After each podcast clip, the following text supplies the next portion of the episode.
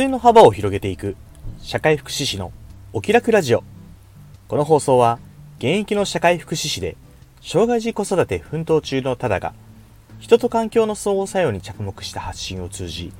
皆さんの中にある普通の幅を広げ誰もがお気楽に過ごせる社会になるためのヒントを共有するラジオです。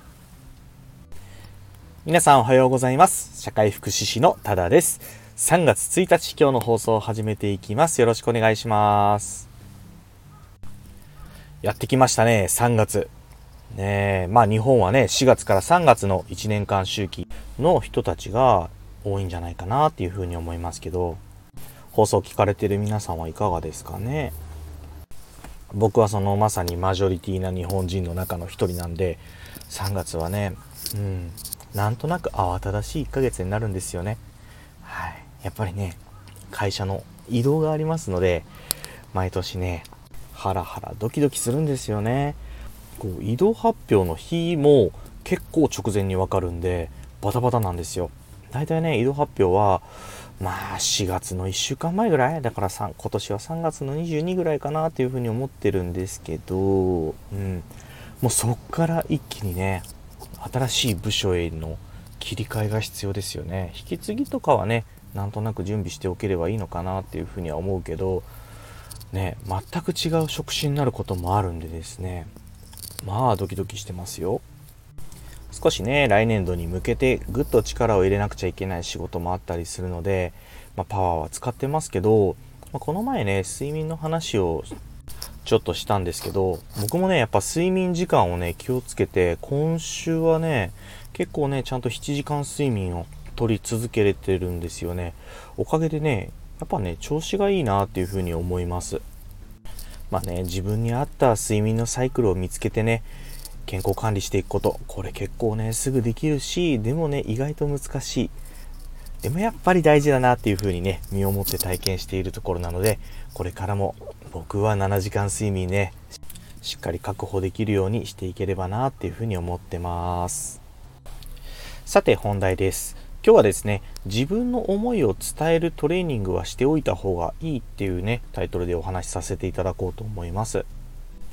子供の頃から、まあ、勉強とかするじゃないですか。で、まあその、いろいろつっていった結果ね、自分の向き不向きとかを理解したりして、まああとは能力値だであったりとかね、そういったものを把握したりして、結果大人になって、いや僕ね、あの、昔からね、国語苦手なんですよ、とか、いや、私ね、数学はもうちょっと全然、みたいな。まあ、そこから発展していって、仕事、ちょっと経理系は難しくって、とか、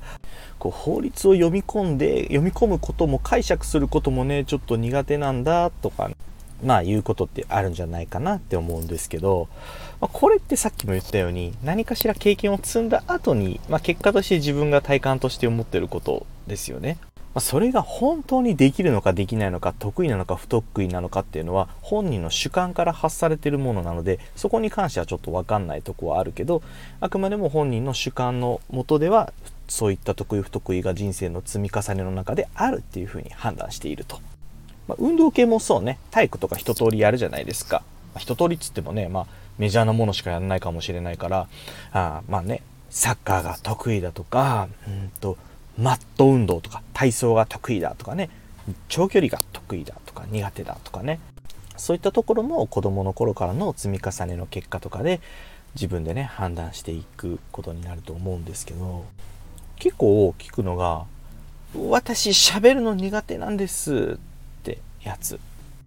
ちょっとなんか異国の人の片言みたいになってしまったんですけどあくまでもあの日本人の標準的な喋り方で喋ったつもりでございます。でもさこれってさ勉強したことあったっけ？いや今時のあの少年少女の教育状況はちょっと僕にはよく分かってないのでもしかしたらね違ってたらごめんなさいなんですけど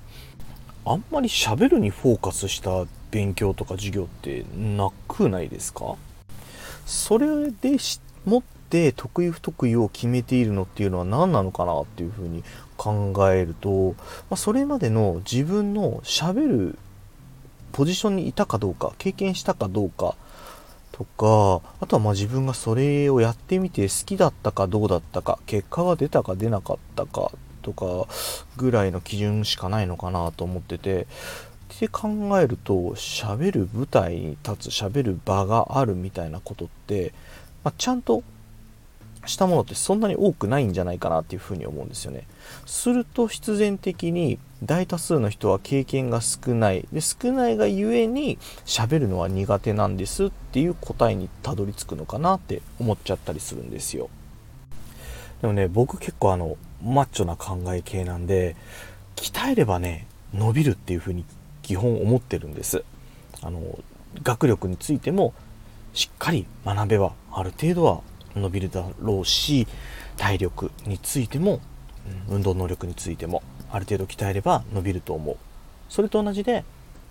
喋る力もしっかりと、まあ、学べばある程度伸びるんじゃないかなって思うんですよね。もちろんそれぞれもともと持って生まれたものとかもあるんで限界値はあると思う。それぞれあると思う。ただ何もしてないよりもやっぱりしていく方が伸びると思うんですよ。で割と喋るトレーニングは必要だなっていうふうに思ってます。まあ、喋るというよりは実際に言うと自分の思いを伝えるトレーニングですよね。うん。これはすごく大事なんじゃないかなって思ってます。みんながみんなね、何かしらの発信や配信をしましょう。した方がいいですよ。とは僕は思ってないし、だからそのために勉強、喋る勉強やあの自分の思いを伝える勉強をした方がいいとかっていうのは思ってないんで、僕がねこの自分の思いを伝えるのはトレーニングをすることは大事だって思ってる理由は一つ大きいものがあってこれはね人は一人では生きていけないからっていうとこなんですよね。結局誰かの助けなしには絶対に生きていけない。ねその自分で100%自給自足でねまあ、水力も電力も風力もねスマートフォンだって自分で作るね、必要なら。それぐらいできるんだったら誰の手も借りなくて済むのかもしれないけど、まあ、年取ったらね、結構必要ですよね、結局ね。まあ、それで若い時もやっぱり今のだけでも結構無理ゲーじゃないですか？ね。そうなんですよ。なんか自分一人で生きている、自分の力だけで生きているって思っている人、言ってる人多いかも、いるかもしれませんけど、絶対そんなことないからね。うん、何かしら人は絡んでるし、うん、だからこそ自分の思いを人に伝える力っていうのはトレーニングしておいた方がいいと思う。自分のね思いをうまく伝えようとすると必然的にね相手との距離感とかも考えなくちゃいけなくなってくるんで人にも思いやりみたいなものがね芽生えてきやすくなるんじゃないかなっていうふうに思ってます。なんかさ X とか見てると結構ひどくないですか？なんかこう、うーん、なんだ、バカなんじゃないのっていう思うような、こう、ひどい言葉を軽々しく投げたりとか、それをこう立て続けにね、いろんな人が同じようなことを書いたりとか、ねえ、まあ、これで社会問題になってるわけじゃないですか。実質的に、その放った一言が積み重なって誰かの生き死にに関わってたりするわけですよね。で、まあ、そのことを自分の書いたコメントは全然関係ないって主張する人。これはねシンプルに想像力がないだけおバカさんって感じなんですけど、まあ、でもやっちゃダメなんですよ。ね。立ち悪いのはこれは攻撃じゃない議論だみたいなことをなんかこう正義警察みたいな感じでね堂々とその反対意見に対して述べて相手をね貶めようとするような言葉を投げたりする人。こういうのを見てるとね僕は結構小さいうちからもう早い段階からこういうね自己表現の練習トレーニングを積む機会って義務教育であった方がいいんじゃないかなって思ってるんですよね。ねえまあじゃあ分かったよと自己表現ね自分の思いを伝えるためのトレーニングした方がいいのは分かったよじゃあどうしたらいいのって言われると、うん、僕はアサーショントレーニングとかをおすすめします。これもほんとシンプルに自己表現の方法のトレーニングなんですけどやっぱりねいろんな技法であったり考え方があったりするので、まあ、アサーショントレーニングとか本とかでねこう検索したら、まあ、いくつかいいのがあったりするかもしれないですね。まあ、変なねこうセミナーとか そういったものにね、あのー、お金を投資するよりはもうちょっと手頃なところでね本読んでみたりする方がいいんじゃないかなと。あと YouTube とかでもあったりするのかな。なんかね、自分に合うような自己表現のトレーニングっていうのをね、まあ、大人になった今としては個人個人でしていくのもいいのかなと。子供のうちからね、こういったことができたらね、もっといいんじゃないかなっていうふうにやっぱり僕は思っちゃいますね。まあ、そんな感じでね、今日はね、自分の思いを伝えるトレーニングはしておいた方がいいっていうね、お話をさせていただきました。はい。それでは最後にお知らせです。この放送以外にも各種 SNS で発信活動を行っています。インスタグラム、スレッズ、TikTok では親バカ投稿、ノートでは子育てや日々の生活の中での学びや気づき、X では言葉遊びや小言を発信しています。プロフィール欄にリンクを貼っていますので、よかったら覗いてみて、いいね、コメント、フォローなど応援よろしくお願いします。それでは今日も素敵な一日に、